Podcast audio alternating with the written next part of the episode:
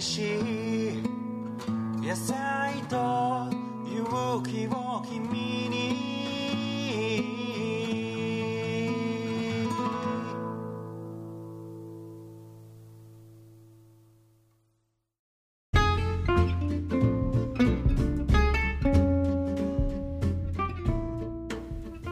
はいどうも有機農業系ポッドキャスト小農ラジオです、えー皆様、えー明けましておめでとうございます、えー2023年も小農ラジオよろしくお願いします。ということでですねあのーまだ年明けたばかりでお正月モードだと思うんですが、え2月にね、え土壌医の試験も控えているということで土壌医受ける皆さんはもう勉強始めてるのかなと思いますけどもえー早速ですね、えー2023年一発目はまず土壌医会ということで、えー今日も土壌医の方に来てもらっております、えー今日のゲストは、えー岩立康也さんです。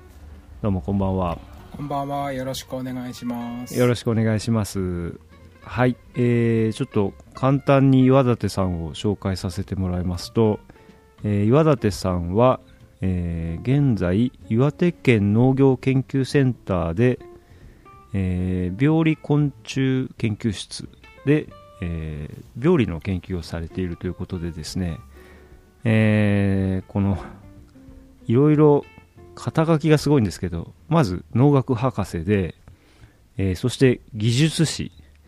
これが農業部門と植物保護というえちょっと技術士については後ほど、えお話ししますけどもそして植物医師で土壌医というすごいですねこの肩書きが。岩立さんは、えー今どういった研究されてるんですか？その研究センターの方では。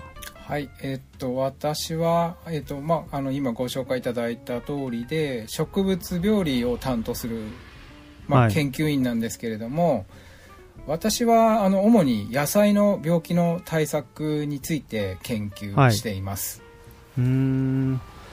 であのこれ技術士とか植物医師とか土壌医とかいろいろ取ってらっしゃいますけどもはい。こう研究職の人ってこんな感じでいろいろ免免許じゃないけどこういうこういうの取ったりする人って多いんですかね？いやー、ほとんどいないですね。なのであ、かなり変わり者だと思いますね。あの、取っても資格手当も何にもないですし、あないんですかええやっぱ、1円も、あの給料がある上がることもないですし昇進することもないですし、あそうたなんだ。単なる自己研鑽で変なやつだと思われてるだけだと思います。ああそうなんですね。まあいわゆるあれ国家公務員としてこう研究所研究をしててでまあその研鑽としてこういろいろ取ってるっていうことだと思うんですけどもまあこのねえっとまあ土壌医はね皆さんまあこれ聞いてる皆さんわかると思うんですけどまあこの技術士っていうのがねなかなか取るの大変だって聞いたんですけどもこれ技術士っていうのは一体どういう資格になるんですかね？あはい。えっと最初にちょっと訂正がありますけど私は国家公務員じゃなくて、あ国家公務員ではないのか。え都道府県の、まあ、県職員ね、あ県職員。はい、はい。岩手県に採用された県職員になります。で植物医師の前に今はい技術士の話でしたね、はい。えっと技術士っていうのは、えっとはい。文部科学省が所管する国家資格なんですよ、うーん。それでえっとまあ応用的なことが、はまあ、できる技術者に与えられる、まあ、最高の資格だとは言われているんですけれども、農学の分野でははい、まずほぼ知ってる人がいないような状態で そうです、これが寂しいんですね。でん。あの、まあ、土木とか建築とかだと、うん。とてもあの業務上必要なあ資格であるんですけれどもはい。農業だと全然知名度なくてですね、まあぎまあ、うちの研究センターの中でも技術士って何っていう人もたくさんいます、ね。はい、そういうレベルのものですえー、そう。確か両やんが何かどっちかを取ろうとしててあのやってたと思うんですけども、はい。かなり難しいということで、まあ、何年計画かでこう取ろうみたいなことを聞いたことがあるんですけどはいはい。割となんか大変らしいですねこれ技術士の資格取るのっていうのはちょっとまああのとと私は取ってしまったのでねあの大変ですっていうのも なかなか、はい。おかしいんですけれども。いやいいんですよ。いあのーなんて言いますかねその第一次試験っていうのが1年目にあってですね、うん、まあ、一次試験ではやっぱりその数学とか、まあ、物理とか化学みたいな基礎的な科目もはい。またセンター試験の時みたいにやらなきゃいけないっていうのがあるっていうのが一つですね。で、えーとまあ、一次試験が終わると今度二次試験というのが2年目に受けられるんですけれどもうん。で今の試験制度ですとお択一式がなくなっているんですが今はですね。でじゃあ全部記述ですか？記述式で5時間半。おお すごい。で私が受験した時で10年ちょっと前なんですけどその時はろあの持ち時間6時間だったんですよ。6時間？もう6時間もずっとテスト受けてるんですか？それがですねあのちょっとこれがそのずっと鉛筆で書き続けてるんですけど やっぱりあのもうパソコン世代になってしまいましてああのか書きたいことは頭の中にあるんですけど 右手がついてこないって。あ まず字忘れてますよね結構。あはいそうなんですあこの字あ漢字間違って限定されたらどうしようと思って違う言い回しにしてみたりとか。あなるほど。はい。あとはそもそも漢字が分からなけえればね、えあとは物理的にもう右手がプルプルしてきて最後の方は 動かないって。だってそんなずっと書いてた時でも6時間の試験なんてね大もう手が疲れて書き続けるの大変ですよね。もともと記述式でそんなに書く試験って今まで受けたことないですよね。いやーすごいな。もうそれ聞いただけでもかなり 大変なのがちょっと分かりましたけども、まあ、そんなね、はいはい。技術士で農業部門と植物保護って。あ。あこう植物保護っていうのはこう病理的な感じの話ですか？そうです。であの農業部門っていうまあそのくくりの中で選択科目がありまして、私は、はい。あの植物保護を選んでいるっていう意味ですね。なるほど、はい。そういうことか。はい。二次試験ではその、まあ、農学全般に関わる、まあ、例えば農林水産省が進めている施策に関する内容の記述が、うんまず大きな大問として出てきて、はい。えっともう後半がその自分が選択した植物保護はいの中身についての記述式になるっていうことですね。すごいですね、これは。で、えっ、と、すさらに、えー植物医師というのも取ってらっしゃってはい、いるんですけども、これも、えっ、と、病理的な、えー資格なんですよねあ。植物病理的な。で植物医師についてはと、まあ、試験そのものが難しいというよりですねこのうん。技術士のこの二次試験を合格しているっていうことが受験資格になるああ、なるほど。そこでもうすごい そうなんがあるわけですね。こはいれが大変だっていうことですね。うーんこ植物医師っていうのはなんかこう病理的なは判定をしたりとかはいそうその病その病気に対してこうこうするとかそう処方っていうかそういうのをあ言ったりするような資格なんですかこれは？あそうですね。であまああの土壌医の場合は日本土壌協会がはい。認定してますよね、うんでえこの植物医師については日本医科学協会。あ日本植物医科学協会か。はいというところが認定審査をしておりまして、ああなるほど。そこでも一応その今だと、おまあ、記述式とあと面接、また技術あまあなんですね、ただあの技術士のところで基本的なところは見ていますっていう前提で試験ですので、そこまでではないんですけれども、なるほど、はい、そのような認定の方法になってますね。いやー僕結構土壌医の試験とかがこの年になってっていうかまああのもう大学とか卒業した後でややるのにこんな大変なんだと思ってたけど全然 もっと大変なのいっぱいあるんだなっていうのをこの技術士の話を聞いてまず5時間記述とかねありえないなと思いましたけども。いやすごいですね、まあ、そんな、あの岩立さんなんですけども、はい。まあやっぱり昔からそういった、まあ、植物病理とかそういうのが好きだったんですか？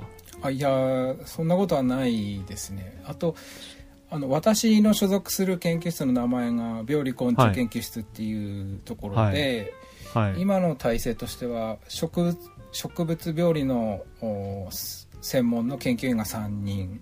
で、うん。虫の研究員が3人いるんですけれども、はい、結構虫屋さんって子供の時から虫好きな人っているんああはい。ですよ、でもはい。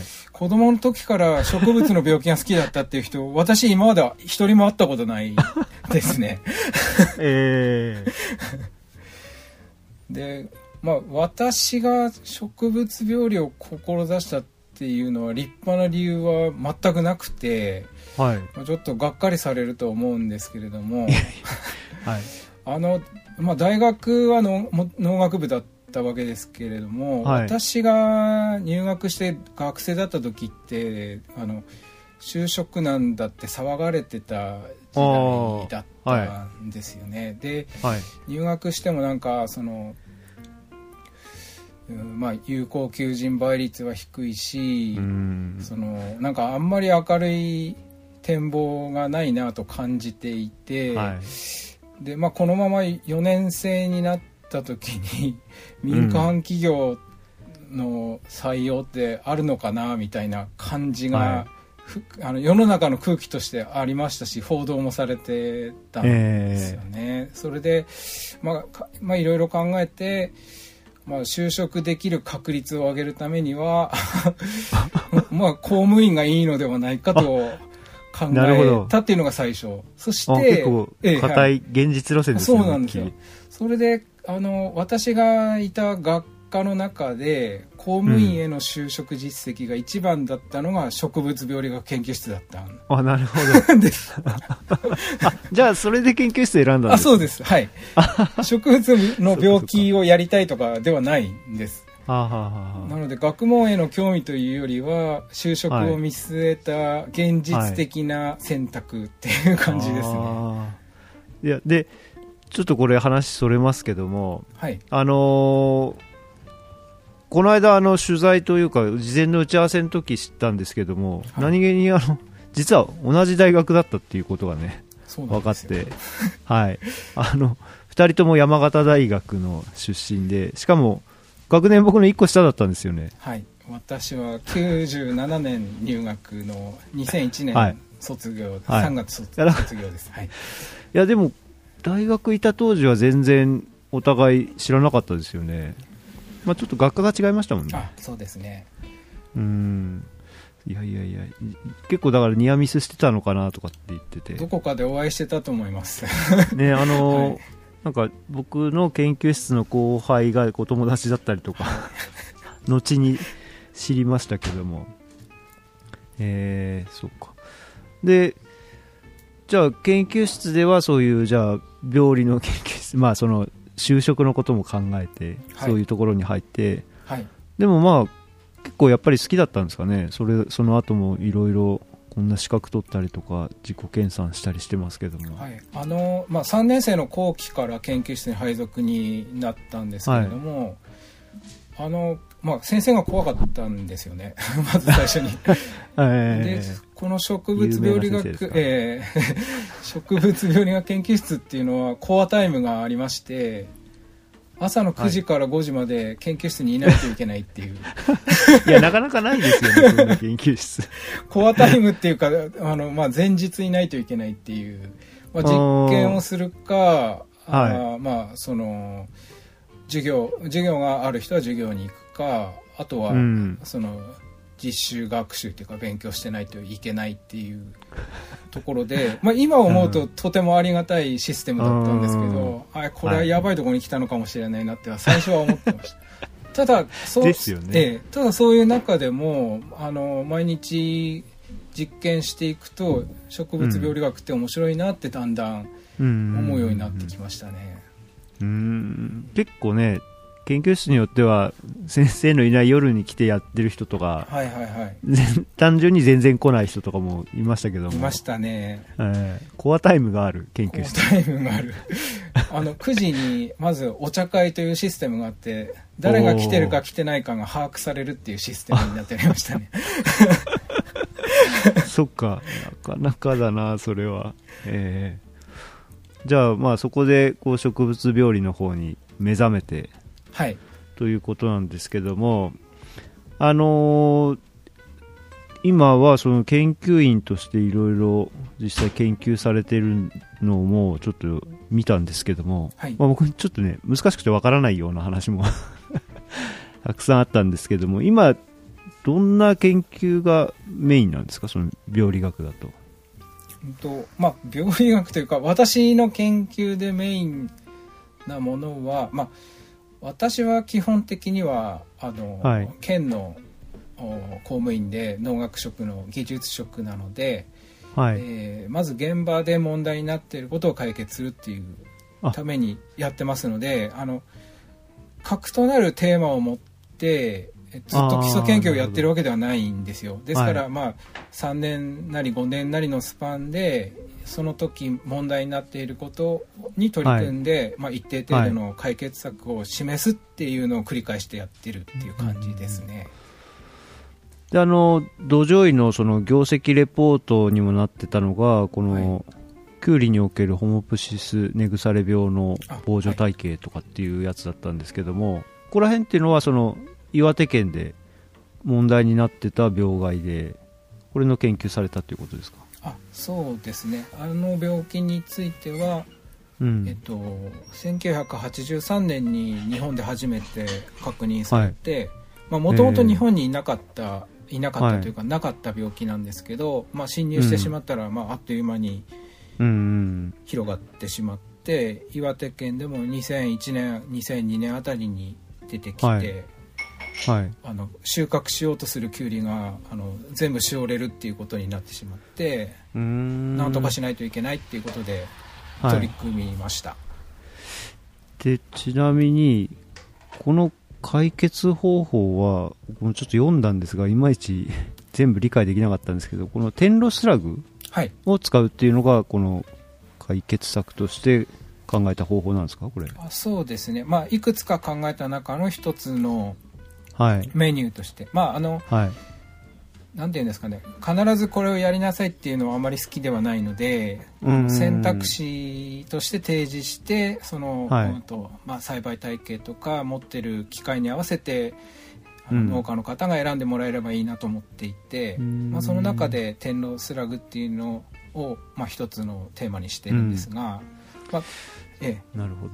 pH を上げるとこの病気がはい。被害が減るよっていうのが分かったので、はい、えーまあ、そして、まあ、分かりやすいんですよね。あのうん。補助が灰色になるまで石灰をうん。撒けばいいっていう、ただそれだけの話なので、はい、なるほど。説明しやすいんですよ、はい。大雑把な技術なので、はい、えー、でこの病理学的なアプローチってどういうふうにこうやっていくもんなんですか？例えばこう菌を単理してはい、でそれそれをこうなんていうのかな？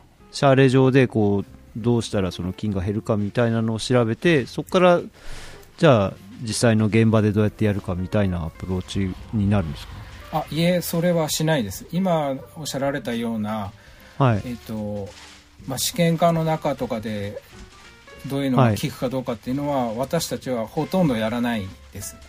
というのは、はい。あのーシャーレの中で聞いてもそれが現場に適用できるっていう例の方が少ないと思ってます。あの大学の基礎研究としてそうそういう、はい。うんとなんていうんですかね、えっ、と作用機構とかを調べるためには必要なことだと思うんですけれども現場で使える技術を作るためにはそのやり方から始めていると何年かかるかわからないと。なので私は結構そのガテン系というか 体育会系なのではい。なんだかわかんないんだからやれることを現場で複数の補助で何年もやってみようっていう感じで補助レベルでもう補助半分に切ってこっち無処理にしていいですか？って、こっち処理していいですか？っていうのを 何補助もやってえそれで再現性があって、まあ、統計的にも優位だとかっていうのを調べていくー。パワー系の仕事をしてますね。えあそうなんですね。あじゃあやっぱり大学って結構基礎研究的な感じだから、どっちかっていうとその、まあ、シャーレだったりとか、はそういうなんていうのかな。かなりなんラボレベルからこうだんだんこう調べていって、はいはい。っていう感じだけどやっぱりそう県のそう病理の対策とかだとやっぱやり方アプローチはもっと実践的な感じなんですね。そうですね。まあもちろんあの人によると思いますよ。性格によると思います。私はは。やっぱり、うーんと現場で聞かなきゃ意味がないと思ってますしそそれこそあのいやこの病気で困ってるっていう農家さんがいらっしゃって協力してくれるんだったら、じゃあ補助貸してくださいよっていう。おーなるほどじゃあ一緒に試へ験ししましょうよっていう話に持っていってーうんやってもしよかったらそこであのこうはいいうふうに処理するとこうなるよっていうのを、まあ、普及展示みたいな形にできると、まあ口コミでも広がりやすいのかなと思ってますけれど、はい、でこの天ロスラグっていうのが結構岩立さんのあのいろいろ研究の見るとたくさん出てくるんですけど、はい。天ロスラグってこれメジャーなんですかね？農農業農家には。ドドマイナーな資材でして、ですよね。はい、僕はあの土壌医の勉強の時にちらっとこう見かけたことあるんですけど実際今まであんまり聞いたことがなかったから、はい、なんかすごい有用なものというか、まあ、これなんかあまり普段は使われないものだけども実は有効なものみたいなのなんでそうですね、はい。ちょっと説明してもらえますか、あ天ロスラグとは。テンロスラグというのは、あはい。製鉄症が、まあ、成功、まあ、鋼を作る過程で出てくる副産物ですね。はい。で鋼を1トン作ろうとするとテンロスラグがだいたい120キロ出るんですよ。おお1割ぐらい。はい、ではい。年間日本では、まあ、はい。ばらつきあるんですけどだいたい1000万トンぐらいのテンロスラグができていると言われています。はいで。このテンロスラグっていうのの主成分は計酸カルシウム、計算カルシウム。はいはい。でそのだからアルカはい、リ性なんだ。そうですそうですでその他に鉄マグネシウム、マンガン、はい。リン酸、酵素、おなんいいですね。そうなんですよめっちゃ ミネラルいっぱい入ってますね。そうなんですよ植物に有用な元素がふんだんに含まれてるんですよでもちろん肥料登録の,、あの肥料取締法に基づいた肥料登録をされた資材として販売されているですがはい。肥料用途として使われているのはこのテンロスラグの生産量1000万トンのうちの1%にも満たないくて、えはい。残りはじゃあ、残りはまあ、50%以上が路盤材といってですね道路工事の時にアスファルトの下に埋められてるんです、もったいない。あ、何？それは、か、硬いっていうか、その、ただこう埋めるためのものとして、そうですね。ええ もったいない。輸入したりしてる、わざわざ肥料としてこう輸入したりしてるのに。はいまああの、まあ肥料としては3要素は確かに足りないんですけれどもまあ、窒素はほとんど入ってませんし、はい。ただリン酸なんかは2%くらい入ってたりしますから、結構入ってるんですね。えただただただなんか道路工事に使うのはもったいないんじゃないのかなと思っていて、まあ、私は、あのまあ、ここ10年くらいこのテノスラグは取り組んでますけれども、まあ、東京農業大学のはい。土壌肥料の先生で後藤一夫先生って方がいらっしゃるんですけど、まあはい。この方が長くですね、えーよはい。40年近くテンロスラグの農業利用について研究されてきたっていう歴史があるんですよ。へえで私も後藤先生とは一緒に、まあ、東北地方の各県の試験場と、はいあ。と国の研究機関の東北農業研究センターと一緒にテンロスラグのプロジェクト研究をしたこうとがん。ありまして、やればやるほど魅力的だし、ですよね。えみ未利用資源として、はい。うん。もっと農地に還元してもいいんじゃないのかなと思ってやってうーんいやっていますそう実際じゃあこう鉄鉱石とかを輸入してそれをこうこの炉炉っていうんですか、はい。あれで溶かした時にそう出る不不純物みたいなものがその天炉スラグってことですか？あはいはいそうです。あの乱暴なイメージとしては、まあ、正確な描写じゃないと思いますけど、あのターミネーター2の最後に、はい。液体金属の T 線型のターミネーターが溶鉱炉に沈んでいくっていう描写があるじゃないですか。ありますね。はい。あれで言うと溶鉱炉の下側にあるのが鋼ではい。上積みが天のスラグみたいなイメージ、あーなるほど。我々世代には非常に分かりやすい。あなるほど。うーん。あでそれが10%あ12%ぐらい出るのか。もったいないですね本当に。そうなんですよ。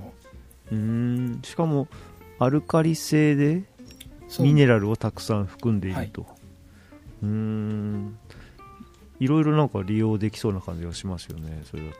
もったいないんですよ。まず石灰石灰ね巻いてあの酸性土壌を少しこう pH 上げたいと思ったらそれ使ってしかもそこでミネラルもついでにこう入ってくるってことですもんね。はい。へえなんかの割にはあまり知られていないような。えっ、とあの pH を上げると、うん。あのまあ、鉄欠乏とかはいマンガはい。ン欠乏とかが出やすくなるんですけれども、ええ。まあ、日日本の火や山ええそうですよね。バッチリ分かってると思います。日本の火山灰土っていうのはもともとミネラルが少ないので、ああの特にに欠乏症が出,、やすくなるんですけどこのテンロスラグはそれらのミネラルが豊富に含まれていますので、この資材で pH を、まあ、7ぐらいに上げてもですね欠乏症はい一切出ない、すごい。うん。めちゃくちゃいい資材ですね。なんか宣伝みたいになってますけども。こうじゃあいろんな会社から天ロスラグ資材としてこう販売はされてるんですか？まあでも全然売れてないわけですよね結局は、もったいないな。そういうのいっぱいあるんでしょうね多分。そうですね。実は。あとあのもこれ土壌肥料の研究の側面から見るといろんなものが入りすぎてて、研究対象として扱いにくいんじゃないのかなっていうのはあるんですよね、まあ、なんか有機農業と似てるかもしれないですね。要素が分解できないのでなんかあのぼかしとかってもう本当にわけわかんないですからね。いろいろ入りすぎてて。あなるほど。まあでも今聞いた中でもねそうやっていろんなミネラルいっぱい入ってるからまあ単品的な扱いは難しいとしてもベースにそれがあっても全然良さそうな感じがしますよね、はい。せっかくの有用資源そうなんですよ。もう先進工業国だけが使える特権だと思いますので、まあ なるほど。確かにどこでも手に入るもんじゃないです感じですね、はい。しかもてあの鉄工所としては本来目的がは、鋼を作りたいわけですから、テンロスラグはいらないんですよ、ああはいでじゃあもうお荷物ですね、お荷完全に。物ですね。で、うん。pH もものすごく高いものを長期間野ざらしにするわけにもいかないので、うんまあ、できるだけ早くさばきたいっていうこともあってだから、まあはい今肥料肥料飛行等って言ってますけどこの資材は、まあ、肥料用途として輸入してる原料じゃないですから全然上がっうん肥料あ代ね。肥料代というか、うん1体、まあ、岩手県で買うと5600円のままなんですね。へ10ー。年 ,10 年前とぜほとんど変わってないんだ。はいおちょっとこれ聞いたら使いたいっていう人 意外といるんじゃないかなと思いますけども。面白いな。でえっ、と他にもですねまあさっきのがね、えーあのこの研究は土壌医の一級のレポートで出されてたやつなんですが僕ねこれね初めて見たんですけども A 判定を出てますね。すごいなと思って。なかなか A 判定出ないですよねこれ。いやその逆に私はこのレポートの存在をはい。そのこのポッドキャストに出演することによって初めて見ましたので。あそうなの？であと周りで土壌医の人ほとんどいないので。あ周りの人ど,、んねどんな判定をもらってるかすら全く知りませんでした。そうか。で、まああの岩立さんはその病理の研究者ってことなんですけども、はい。その土壌医も取ったっていうのは、はい。これはどういう背景があるんですかね？これもすいませんね。なんかあんまり面白くない話をするんですけれども。いいですよ、全然。なんかすいませんね。あの平成28年だったんですけどはい。私当時あのし試験場、まあ、農業研究センターではなくて県庁によりまして、事務をしてました、えその時はい。でその時2級を受験したんですけどはい。それはあの県庁で土壌肥料の担当、まあ、肥料取締法とかを担当している同僚が、うん。まあ、土作りの指導ができる技術者を県内で養成しようということに取り組んでたんです、うん。うん。でその一環として土壌医検定を活用しようっていう流れがはい。ありまして、はい。えっと昔あの県では各地に農業改良普及センターってあるんですけれどもはい。土壌診断やってたんですようんうん。ただやっぱりその土壌診断設備の維持とか更新っていうのがお金もかかりますしまあ、うん。今だと外注した方が安いっていう話になってしまってうん。もうやらなくなってしまったんですね、はい。そうすると分析しなくなっちゃうので農業改良普及員もその土壌分析とか土壌診断もしくははい。診断結果に基づく対策の指導っていうのがあの、うん。技術の継承がされなくなってきていてそういう危機意識がなあった中で、はい。まあ、その県庁の担当として土壌医検定を活用しようという話になってはい。で,、はいはいでこの後なんですけどそのうんと普及員農業改良普及員にいっぱい受けてもらおうということで半額助成っていうシステムがあったんですよ、もしや。うん。ただ問題があってですね合格してもしたらいいんですけれども不合格でも県庁に報告しないといけないっていうことで、おー、はい。多分それが嫌われたのかはい手を挙げてくる普及員がほとんどいなくてですねなるほどね。はい。で担当が嘆いておりまして、ええじゃああ私でよければ一緒に受けるよって って言ってそんな理由で？はい。で県庁の土壌肥料の担当と一緒にあの、うん。駆け込みであの締め切り間近にああ、なるほど。あの手数料払って受けたはい。っていうのが1回目だった。でもですね、はい。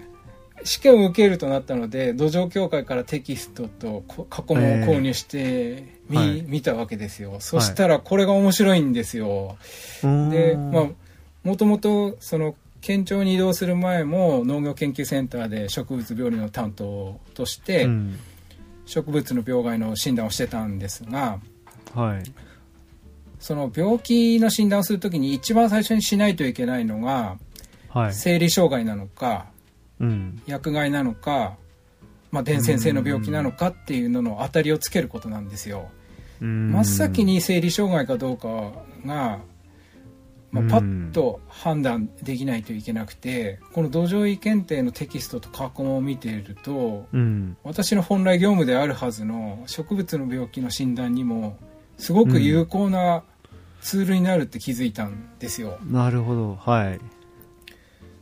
でまあもちろんその生理障害を診断するためには土壌肥料学の知識が特に重うん要知識だけじゃなくて経験もなんですけどまず知識を学ぶ一つのツールとしてこの土壌医検定っていいなと思いまして、うんうんで2級は受かりましたのでもう翌年、うんもうそのまま1級を受験してそのまま合格しましたすごいな、なんかさらっと。いや、でも、本当、それは、そうなんですよ。やっぱり僕、だから有機農業っていう側面からだけ見てると、やっぱ分かんないこともあるし、その観光的なことも勉強するといろいろ見えてくるし、多分その病理だけじゃなくて、その土壌の方を見れば、確かに生理障害か病気による障害なのかって、結構分かんない時ありますよね。分からないです。か。わからないです、だから両方やんないと多分分かんないんはいだろうな、僕だから今病理の方があんまり分かんないから。なんかこう、まあ、生理障害ってっていう先入観というか、まあ、そっちの方から入ってって見てて実はなんか病気だったみたいなことも多分あると思うんですよね。えー、でも片手落ちなんだよな本当は。いやでも両方を同じくらいの知識と経験を持つっていうのは難しくて、うん。まあ、私は、うんそのやっぱり核となるのは植物病理学の知識と経験の方が圧倒的に多い、でもはい。やっぱり、あのある程度土壌肥料学のことも分かってないと現場で診断できないっていう。うん。はい。なんかこう過剰害とか欠乏症状と見誤るとねなんか変な防除のやり方を話すことになっちゃいますもんね。全くとんでもないことを指導したっていうことになってしまったら 大変なことになっちゃいますので。えー。ちなみにこう両方の知識を持って畑に行った時に、うんまあ、どんな風にこうなんていうんですかそここの病気だろうとかこれはなんかその過剰害とか、はい。そういう生理障害だろうとかはい。どんな風にこう推理していくものなんですか？まあえっとまあ、一般的には補助に行ってみた時にまんべんなく出てるのか、例えば補助の端っことか、あハハウスだったらハウスのそのハウスサイドだけに出てるのかとかそれが集中分布なのかランダムなのかそういうのをまず全体的に見ると大体わかるっていう感じですよね。まあ、スポット的に出てれば多分病気だろうみたいな感じで。はい、あとはそのハウスのサイドとか、まあ、補助の際もでもいいんですけど、にしかなくて赤い点々しかなかったら、これうん。除草剤じゃないのとか。ああなるほどね。あのそういうことかうーん。か風邪でこうかかっちゃったとか、はいはい。ああいやーなんかもうそういう推理みたいなのなんでしょうね多分。そうですね。あのあとこれで言っていいのかわからないんですけど農家の方って結構、その病気のせいだって思いたいみたいで、えなんかわかる気がしますけど、はい。ねあの例えば薬害とか自分うん。のその土壌、土壌に使用した肥料があの肥料養分の過不足だと自分のせいだと思っちゃうので、うーん。病気だと まあ俺のせいじゃないみたいなところがですねやっぱりいっぱい診断してるとそういう感じがあって。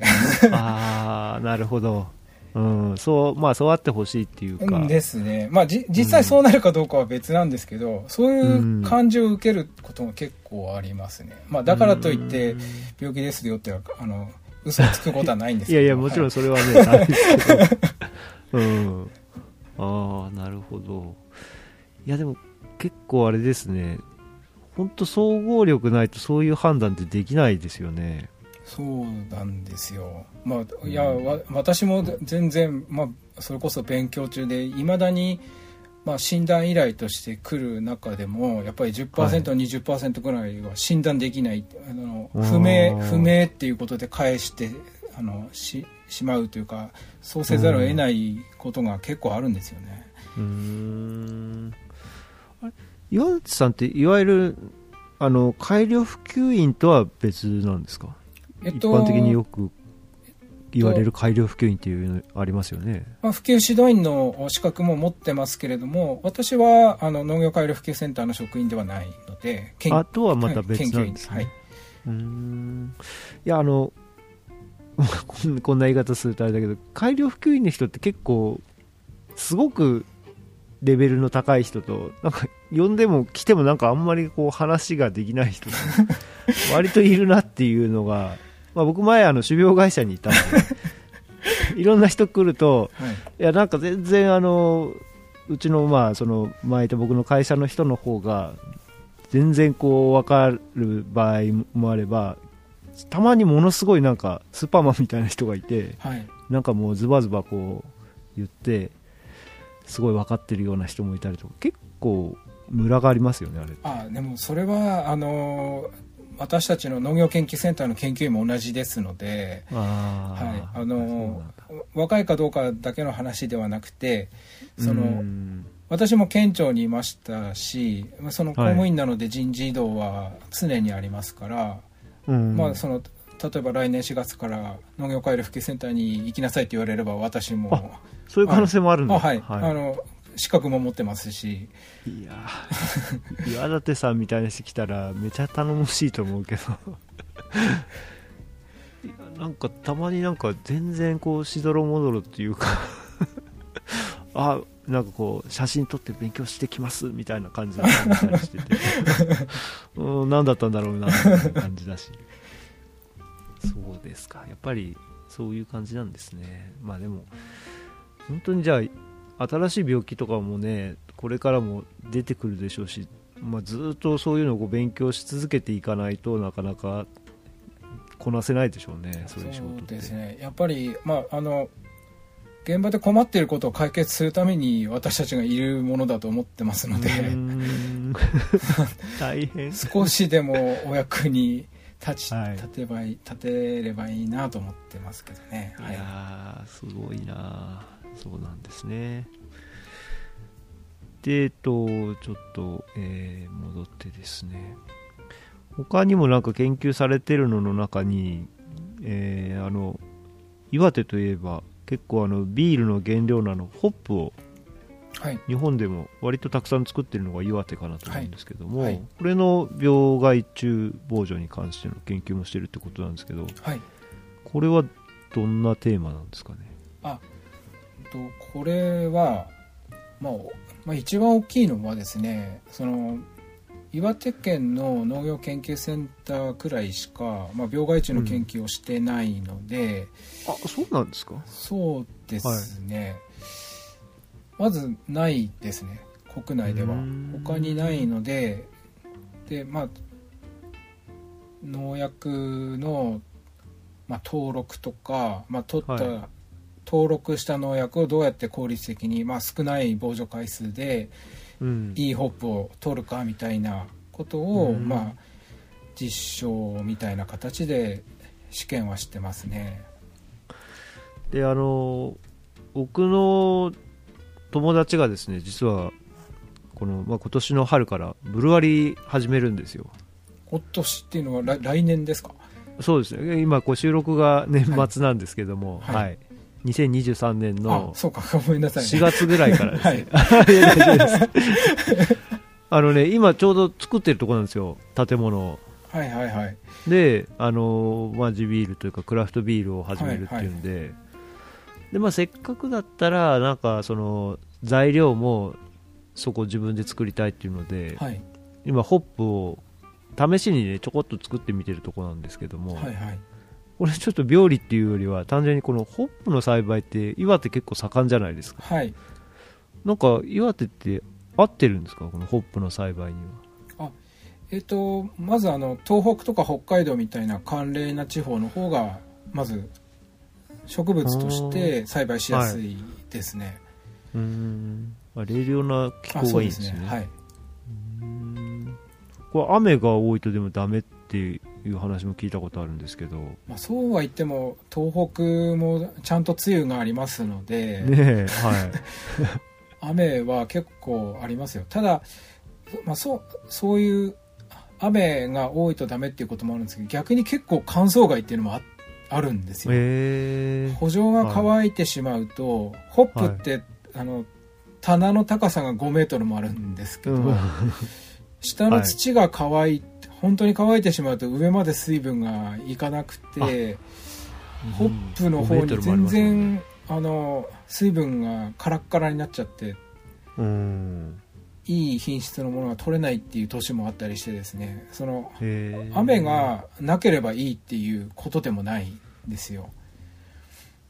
これ世界的に見ると産地は一番作ってるのってどこら辺なんですかね？ドイツとアメリカあたりですね。まああの、まあ、一番有名な産地はあのチェコのザーツかもしれませんけど、まあ、ドドイツチェコアメリカあたりが、はい。あ多く作ってますね。はい。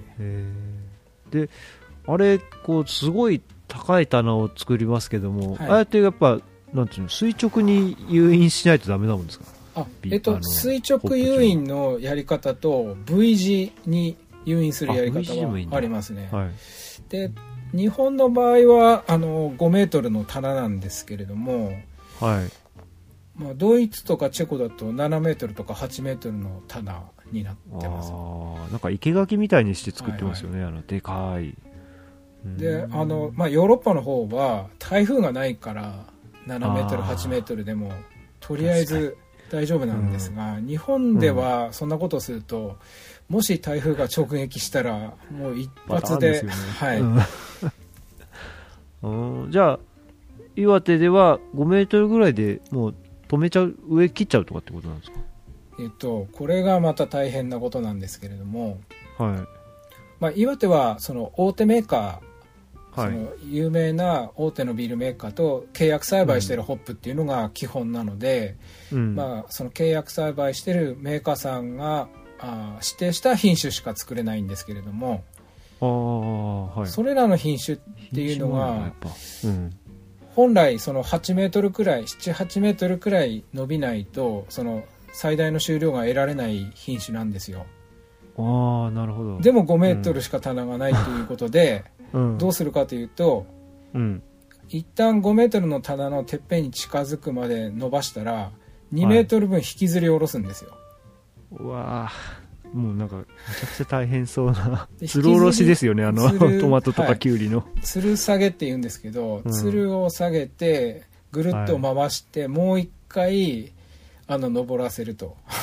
ええあそうなんだ。でじゃ下でこうちょっととぐろを巻くような感じになるんですか、はいとぐろを巻いてます。はい。うん。これが大変で、まあその労力も大変なんですけれどもやっぱりそのなんてなんていうんですかね。これうまくやらないとつるが折れちゃうんですよね。せっかく、でしょうね。えー、すごいね。しかも5メートルって言ったら結構作業的にも危ないぐらい高いですもんね、そうです。まあ登るのはそのホップが自力でそのぐるぐるうん。あの紐誘引紐に絡まって上に行くだけなのでいいんですけど、うん。まあ、きちんとそういうふうに這うように、えっとまあ、アシストしてあげるっていうかですね。そんな感じですね。あそうなんだ。じゃあ日本で作るの結構大変なんですね。そうですね。まあでそれでただあのブルワリーを自分でやるっていうことになれば、そのうん。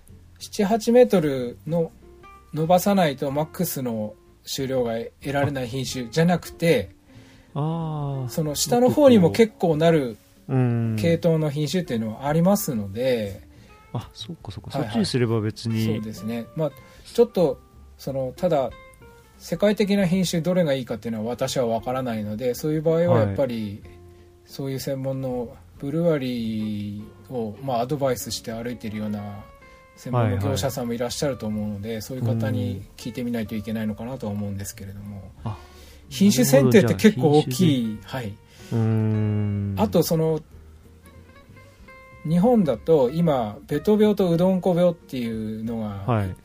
その2つの病気が特に問題になるので、うんうんうんうん。これに対する抵抗性がどれくらいあるかっていうのであの栽培した時にどれくらい薬をかけないといけないのかっていうのがうん。変わってくるかなと思いますね。そうか。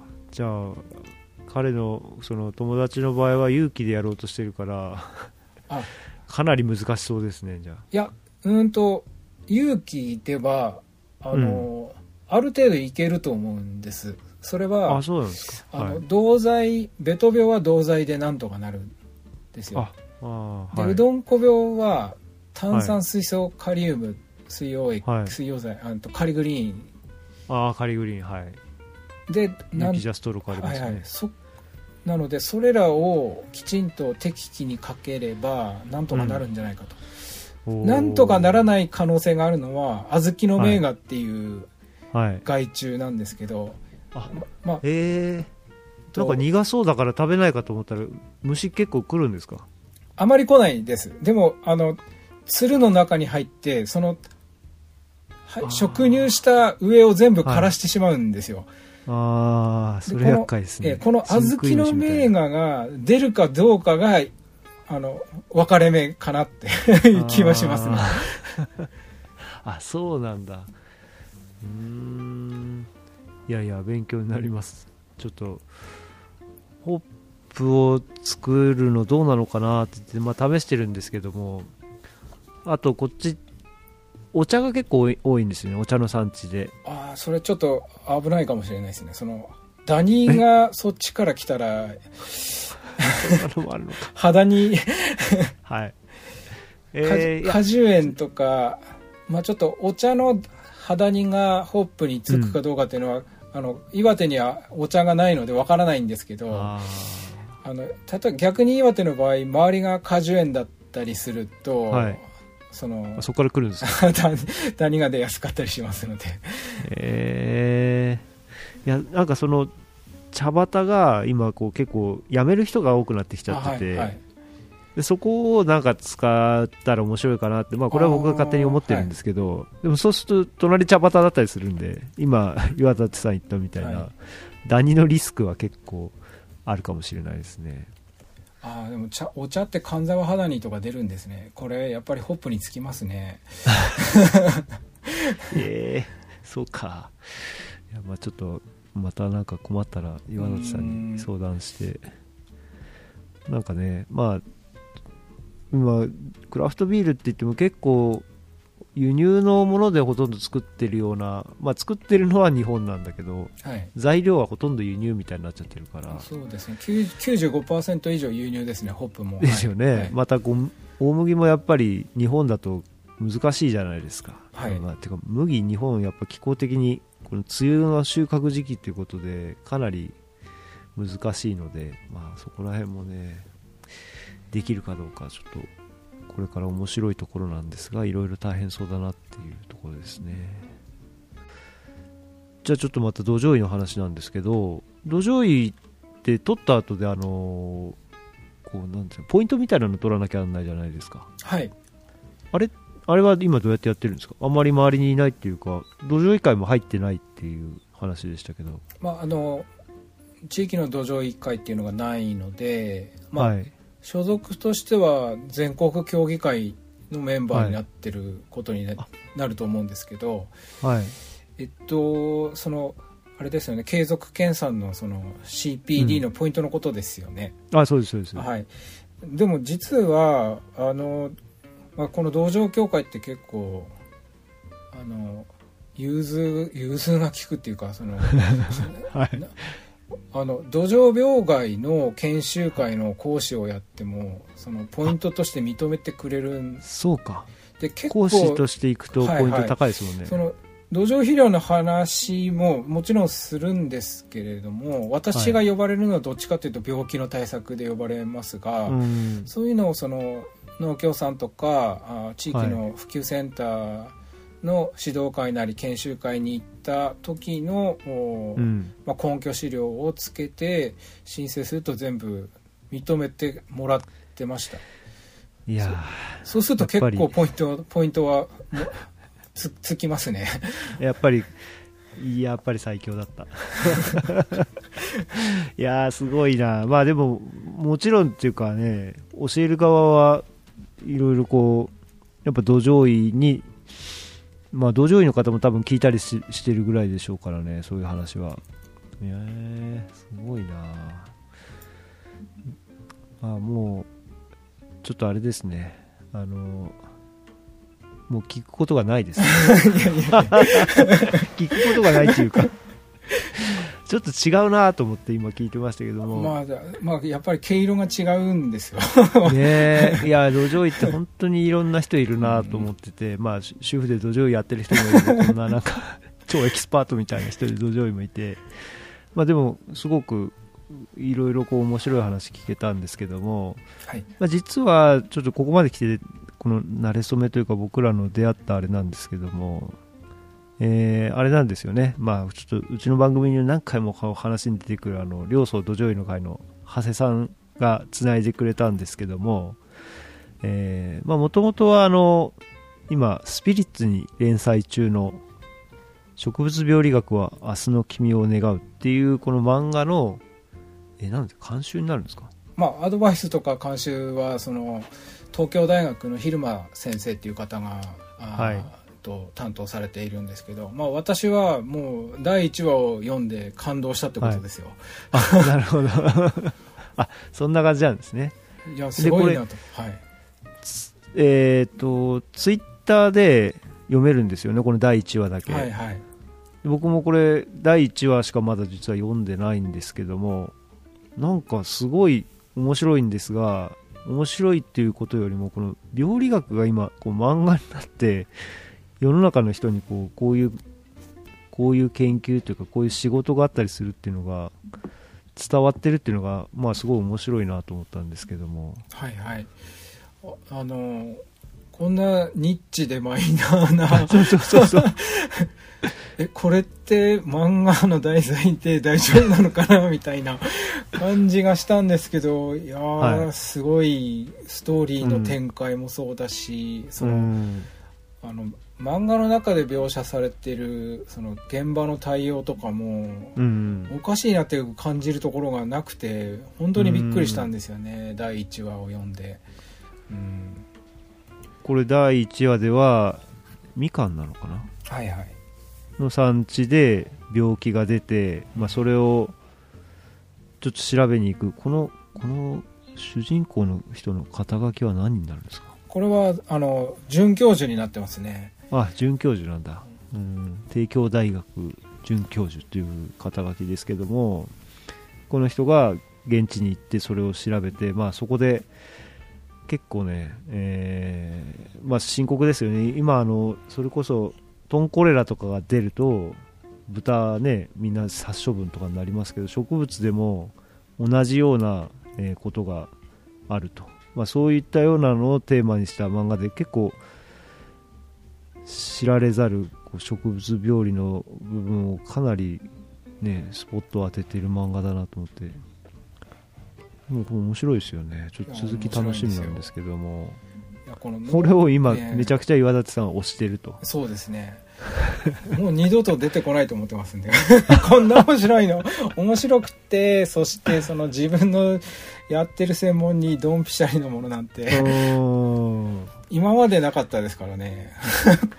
いやー面白いですよね。だなんか今僕結構まあ土壌医のこともやってるし、まあ、有機農業もやっててつ土の話がいろいろ好きで、はい。なんか土のことについてもいろいろ本読んだりとかしたりしてるんですけどもなんかそういう土も結構フォーカスされてるなって最近感じるんですよねはいはいはい。なんかほ本が、まあ、藤井先生この間の番組に出てくれましたけど、まあ、ああいう人がすごくフューチャーされてたりとか、まあ、本も雑誌とかでも結構土の特集したりしてるのが割と売れてたりとかしてなんかみんな結構ここら辺に興味のある人が増えてるんじゃないかなと思っててでもこれ漫画は最たるものという感じがしますけどもおもし楽しみですねこれからの展開あぜひあの皆さんにも読んでもらいたいですね。土壌医関係者にも結構関わる内容もあるんじゃないかなと思うんですよね、はい。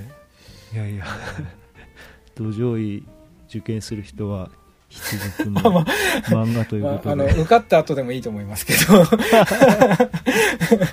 まあ読みたくなっちゃうけど合格してからですよはいということで、えー今日は、えーいろいろ、まあ、ちょっと土壌医というよりはですね病理学者としてのお話をいろいろ教えてもらったんですけど、えーどうですか？これからもうすぐあと1ヶ月後ぐらいにみんな試験が、まあ、僕もなんですけど控えてるんですけど。はい。